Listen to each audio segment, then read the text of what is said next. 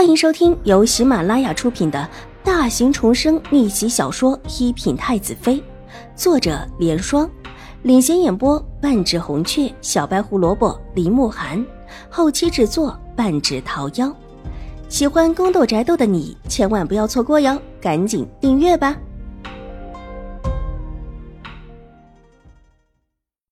第九百七十集。楚留周冷笑一声，也没有心情和楚留月表示兄友弟恭的情面转了个方向往皇后的宫殿而去。他觉得这事儿八成就是楚留月干的。楚留月的眉头皱得越发的紧了起来，然后目光落到了最后一个出来的楚留臣的身上。轮椅被守在门口的两个侍卫熟练的抬了出来，放定之后，小轩子在后面推了过来。三弟。大哥自便，我要去看看皇祖母。楚留臣抬起淡冷的眼眸，看着表现的一脸亲和的楚留月，那双如同琉璃一般的眸子里带着的疏冷，让楚留月的脸上的笑容有一些发僵。三弟，请自便。楚留月让了开来，楚留臣点了点头，小轩子把他的轮椅也转了一个方向。然后往太后娘娘的慈宁宫而去，看着楚留臣远去的背影，楚留月的脸上虽然还带着脸，但是脸色却是阴沉了下来，背着手缓步的往外走。他也想弄清楚这件事情为什么会这样。文西池办事他很放心，以文西池的才智，也不可能把这事儿传到如此张扬。把一件不大的闺阁内院的事情闹到了朝堂之上，方才有几本奏折砸到了他的身上，他也偷眼看了看，都是在说着灾星的事情。朝堂的重臣居然也都相信这灾星一说，可见父皇必然是怀疑了自己几个。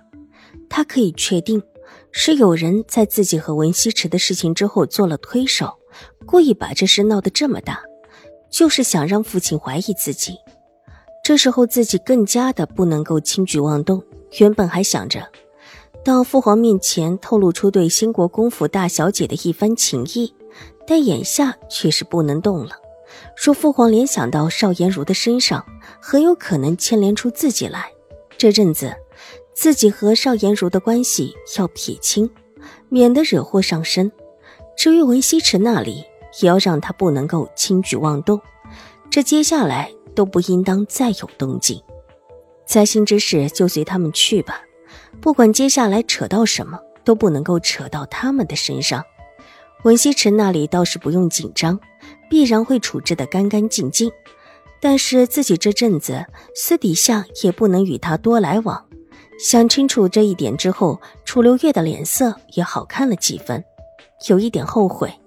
当初自己伸手管了邵颜如的事情，不过是后院女子的争斗罢了，而且新国公府也着实少了一点体面和度量，一个重新找回来的小姐罢了。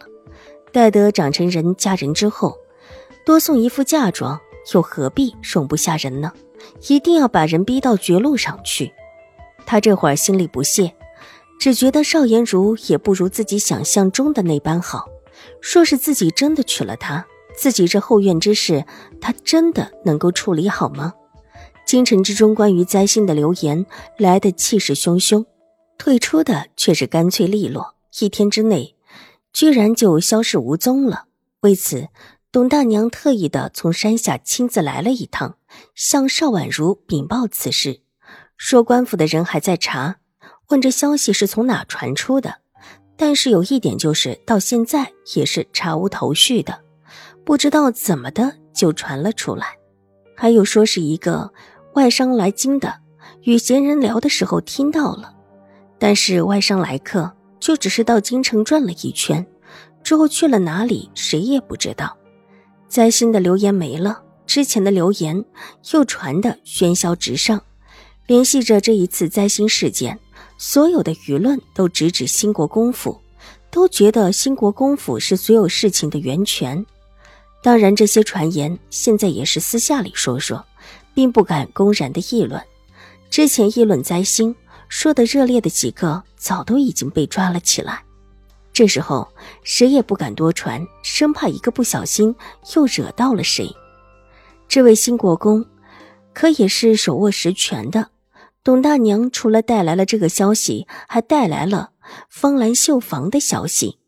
这个绣房当初是要和蝶衣斋并起来的，以方兰绣房入股，但后来邵婉如巧妙的交易了一番之后，做出了互助的退步，只说说是两家中谁家银钱紧张，可以从另一家支取支付一定的额度，算是互融的关系。